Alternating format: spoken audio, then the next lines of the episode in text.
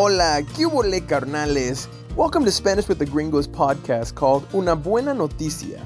My name is Profe Zacarias, and I couldn't be more excited to bring you the first season of good news stories that my team and I have been working on for over a year.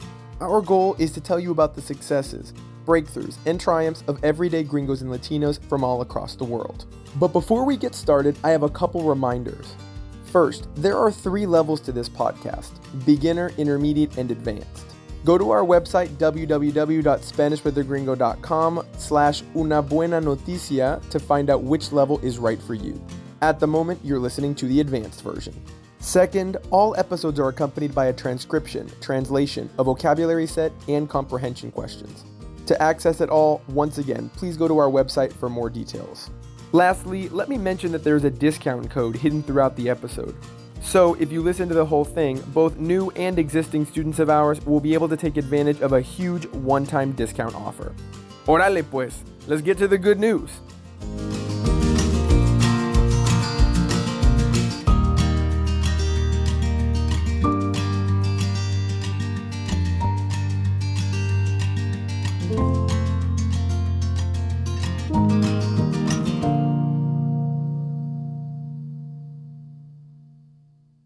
Hola y bienvenidos a una buena noticia. Este es un podcast de Spanish with a Gringo. Me llamo Profe Zacarías y hoy les traigo una buena noticia. Para nuestra primera historia vamos a comenzar con esta mujer. Great. Yes. Well, I am Cassidy Porter uh, Dash Wistman, and I am the founder executive director of the Barnhouse Community. Cassidy es la fundadora y directora ejecutiva de The Barnhouse Community, cuya sede está en Peoria, Arizona, un pueblo ubicado al noroeste de Phoenix. De hecho, la organización está a unos kilómetros de distancia de la prepa en la que asistió Cassidy cuando era adolescente. I always, from a young age, had an interest in animals and had had a desire to work with animals and saw the beauty and the connection with those animals. Aún cuando era muy pequeña, ya sabía que quería trabajar con animales.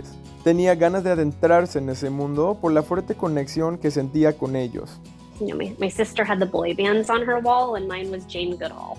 Cuando eran niñas, en la habitación de su hermana se veían fotos de grupos musicales de chicos famosos pero en su habitación se veía una imagen de Jane Goodall, una ambientalista, activista y ecóloga que dedicó su vida a estudiar las interacciones y costumbres de chimpancés salvajes. Después de graduarse de la prepa, casi tenía en mente varias carreras que le llamaban la atención. Primero se le ocurrió la idea de ser bióloga marina, pero había un pequeño problema, no le gusta para nada el agua fría.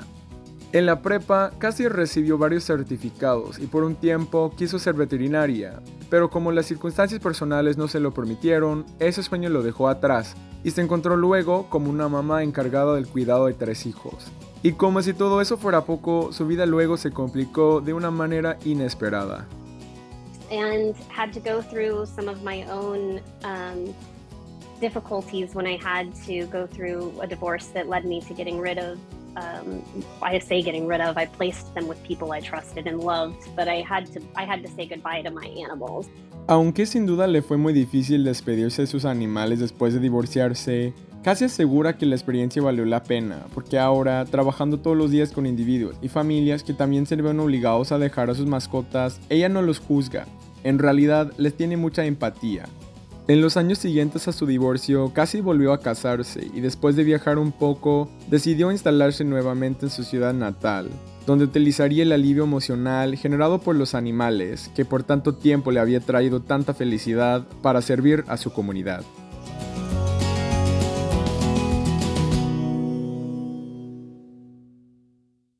En el episodio de hoy vamos a hablar de The Barnhouse Community, una fundación sin fines de lucro que depende exclusivamente de la ayuda de 10 a 15 voluntarios consistentes.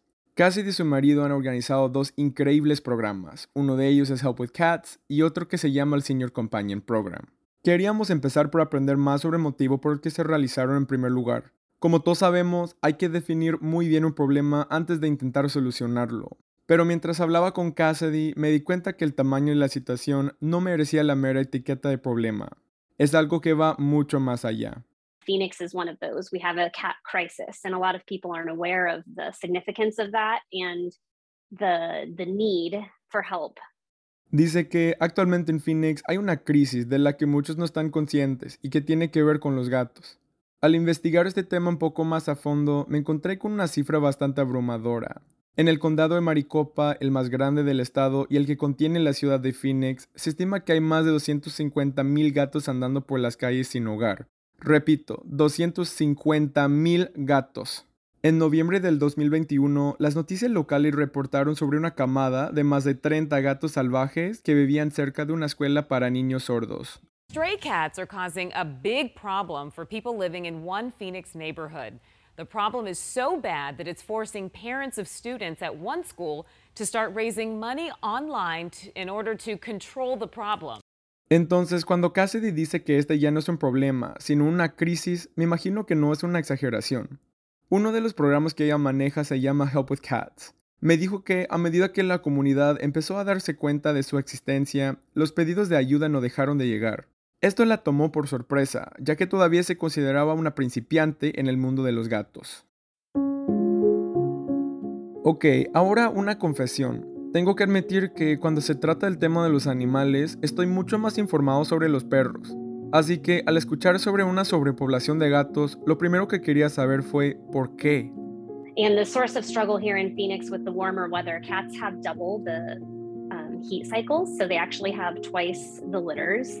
O sea que, debido al clima insoportablemente caluroso de Phoenix, las camadas normales de entre 4 y 6 crías se ven duplicadas hasta producir 10 o 12. Sumado a esto, se le agrega una escasez de veterinarios en la zona que puedan esterilizarlos y castrarlos. Por desgracia, según Cassidy, la tasa de reproducción supera fácilmente la tasa de operaciones. Ahora, ya que esto es un podcast de buenas noticias, es importante que nos concentremos en las soluciones. Aquí nos preguntamos, ¿qué está haciendo The Barnhouse Community en Phoenix para intentar controlar la situación? Bueno, la respuesta es complicada. Cassidy me mencionó una estrategia que se emplea para reducir la sobrepoblación de gatos llamada TNR, la cual significa Trap Neuter Return en inglés. Una compañía mexicana llamada El Muro habla también sobre el tema. A continuación, se escuchará el audio de un video que produjeron en 2019 que describe en términos generales el concepto de TNR.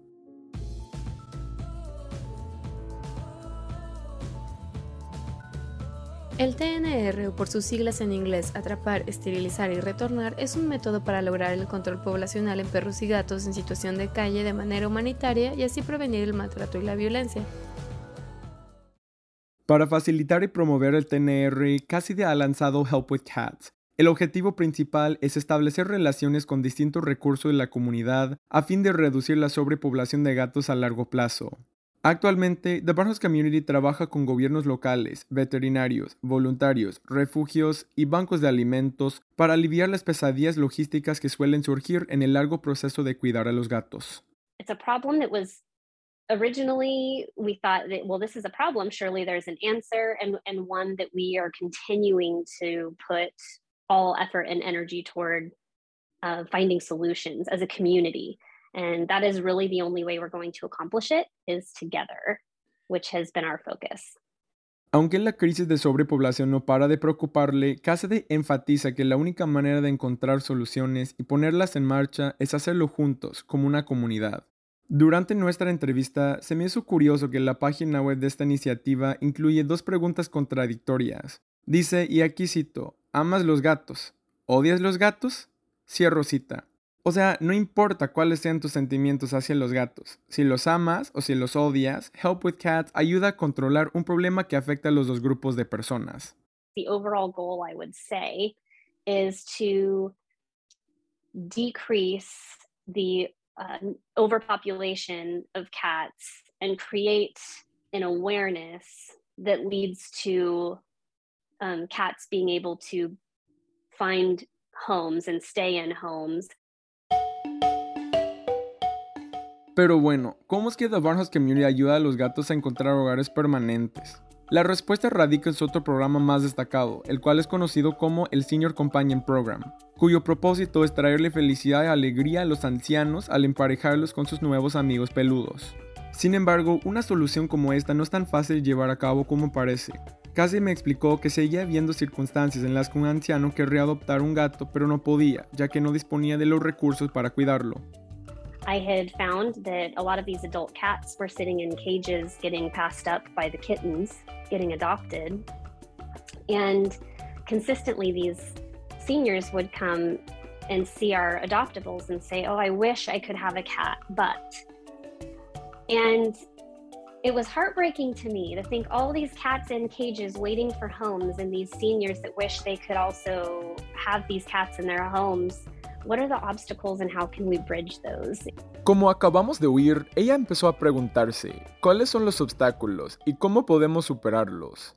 De ahí nació el Senior Companion Program.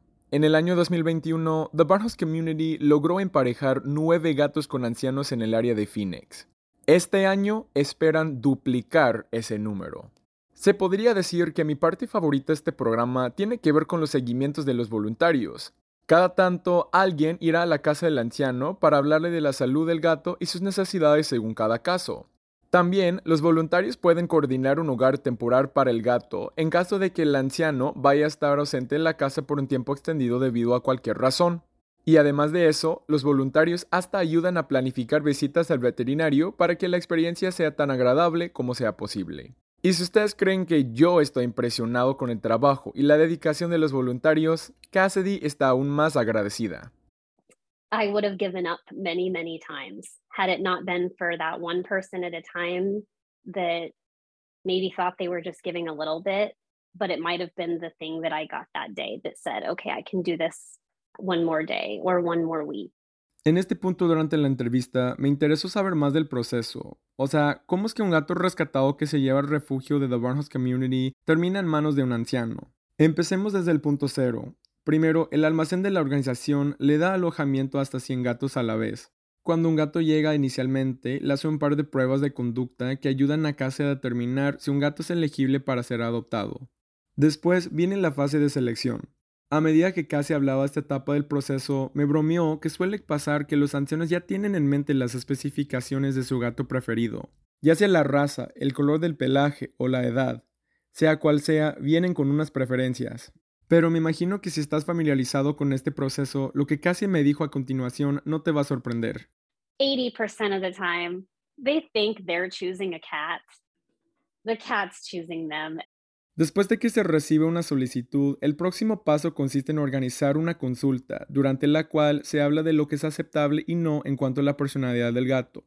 Con esa información en mente, por fin llega la hora de planificar una reunión entre el anciano y los gatos disponibles. Pero ojo, esto no es tan fácil de lograr, dado que a veces al anciano se le dificulta moverse de forma independiente. Así que hay tres opciones para lograr el encuentro. Primero, si es posible, el solicitante pudiera la ubicación específica de The Barnhouse Community para un tour privado del edificio. Mientras tanto, conocerán a los gatos más íntimamente. La segunda opción a la que muchos de nosotros nos hemos acostumbrado durante la pandemia podría ser una reunión virtual. Se verían varios gatos por un video chat y de ahí se tomaría una decisión. Y por último, queda la opción más utilizada, la de ir con varios gatos a la casa del anciano. Al ofrecer esta posibilidad, se ve claramente que The Barnhouse Community está altamente dedicado a cumplir su misión. Encontrarán soluciones con el fin de ayudar y apoyar a los ancianos viviendo en Phoenix.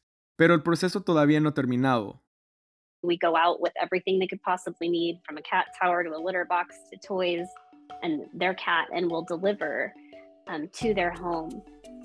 Como mencionamos antes, al entregar el gato a su nuevo hogar, el equipo llega preparado con un rascador, un arenero, otros juguetes y más. Pero el buen tratamiento sigue al asignarle al anciano un voluntario para realizar los seguimientos y apoyar la situación como sea que se necesite.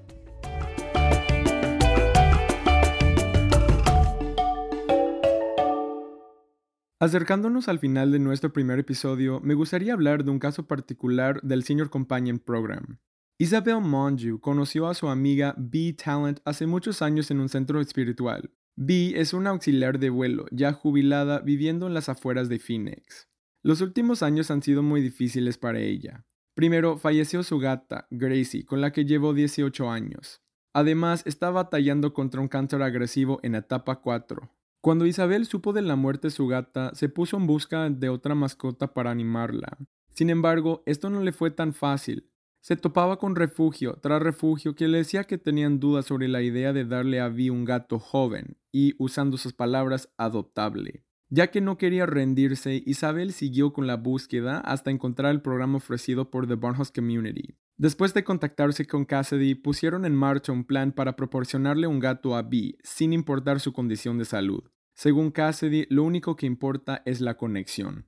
My desire is to connect people and animals on whatever level that is, and I think there's something significant about that connection. Cuando por fin llegó el momento de presentar el gato a Bee, hubo unos segundos de tensión, ya que nadie sabía con certeza si se iban a caer bien la una a la otra.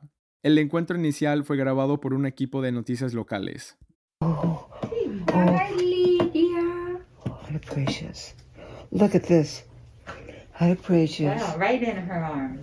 La conexión que casi menciona constantemente se manifestó ante todo el mundo. B describió los momentos con felicidad, segura de que habían encontrado el lugar correcto para esta gata. From the very beginning, she was a very affectionate kitty. It just, she just belonged here. They, these wonderful people found her for me. Estas personas maravillosas, dijo B. En realidad, de eso se trata este primer episodio. El arduo y complejo trabajo de The Barnhouse Community es lo que posibilitó la unión de una anciana con un agujero en su corazón con una gata con la necesidad de alojamiento y amor incondicional. And when I think about the senior companion program, and when I think about the connections made, the animals' lives who you've had to make a choice for that would have otherwise suffered or never really had the opportunity to be recognized or have a home, even though you had to say goodbye, right? So those all of those things, they're beautiful because of the struggle. Cassidy explica que las conexiones que se forman, los vínculos íntimos que se crean, resultan en una belleza paradójica. Es decir, los emparejamientos exitosos vienen directamente de una situación en la que un gato sufría en la calle sin hogar y sin una fuente fiable de comida. Eso es algo fuerte de procesar, pero cuando le mencioné esa división, me articuló su cita favorita de Napoleon Hill. My favorite quote is every adversity brings with it the seed of equivalent advantage. Según el reporte anual de 2021, The Barnhouse Community ha recaudado y entregado más de 32 mil libras de alimentos, han completado más de mil cirugías de esterilización y castración, han facilitado la adopción de 287 gatos y han emparejado 9 gatos con ancianos. Todo esto contando con la ayuda de 175 individuos en una organización 100% liderada por voluntarios. Si quieres conocer más de la organización o hacer una donación, favor de visitar su página web www.thebarnhouseaz.com.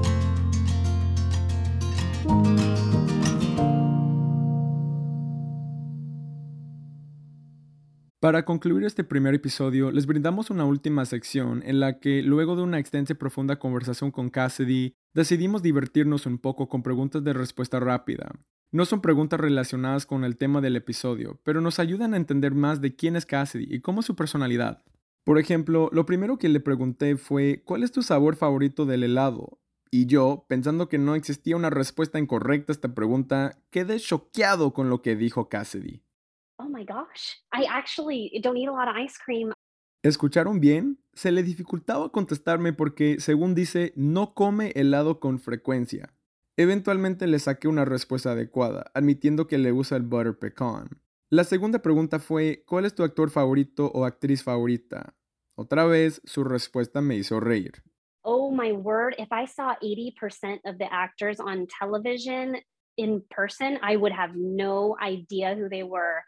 Que si viera 80% de los actores que ha visto en los programas de televisión o en las películas en persona, no podría reconocer a ninguno. Ay, Cassidy, ¿qué vamos a hacer contigo? Pero bueno, después de pensarlo, me dijo que Ellen DeGeneres, Sandra Bullock y Owen Wilson forman parte de su lista. Después le pedí que me dijera el idioma que le gustaría hablar y me contestó que era el español, pues obviamente. Me interesé por saber el país en el que viviría el resto de sus días y respondió que sería Australia. Yo temería las arañas grandísimas, pero ella dice que lo que le atrae es otra cosa. Australia, I honestly just want to bottle feed koalas. Por fin le pregunté, si pudieras tener cualquier superpoder, ¿cuál sería y por qué? Y su respuesta me agradó mucho. Time. It would be the ability to stop time. The older you get, the the more significant time becomes.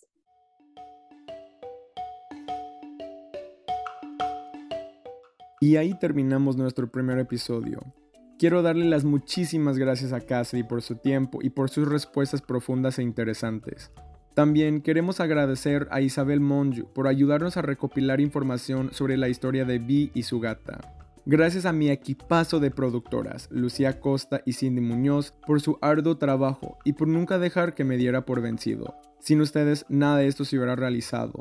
Otra vez, gracias. Por último, gracias a ti, el oyente, por escucharnos. Si te gustó este episodio, asegúrate de compartirlo con tus amigos, familiares y compañeros de trabajo para que todos se enteren de la buena noticia que reportamos hoy.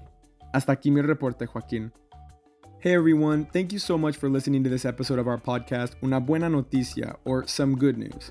If you're learning Spanish and want to learn with us, head to my website, www.spanishwithagringo.com, and book a consultation with us at the best time and date for you. The consultation is completely free, and if you say the words media naranja, I'll even throw in an additional 20% discount on whichever package of lessons you purchase. If you already take classes with us and are listening to this podcast, don't think I forgot about you either. As a special thank you for listening, you can also receive that 20% discount on your next purchase of a package deal. Happy learning and see you next time.